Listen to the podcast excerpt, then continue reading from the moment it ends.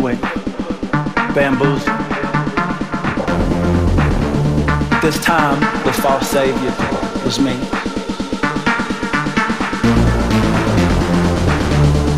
The gospel of doubt does not ask that you stop believing. It asks that you believe a new thing that it is possible not to believe.